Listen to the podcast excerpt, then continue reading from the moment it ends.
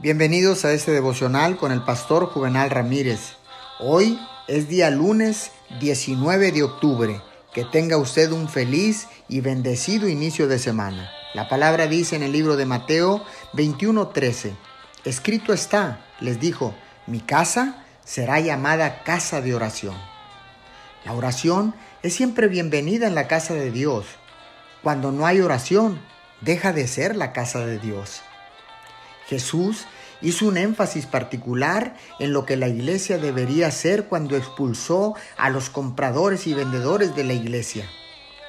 Él hace de la oración lo más importante, por encima de todo lo demás, en la casa de Dios. La oración debe estar en nuestra casa y en la casa de Dios, constantemente y todos los días.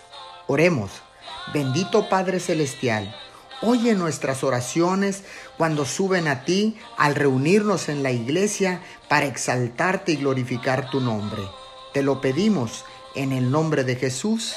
Amén y amén.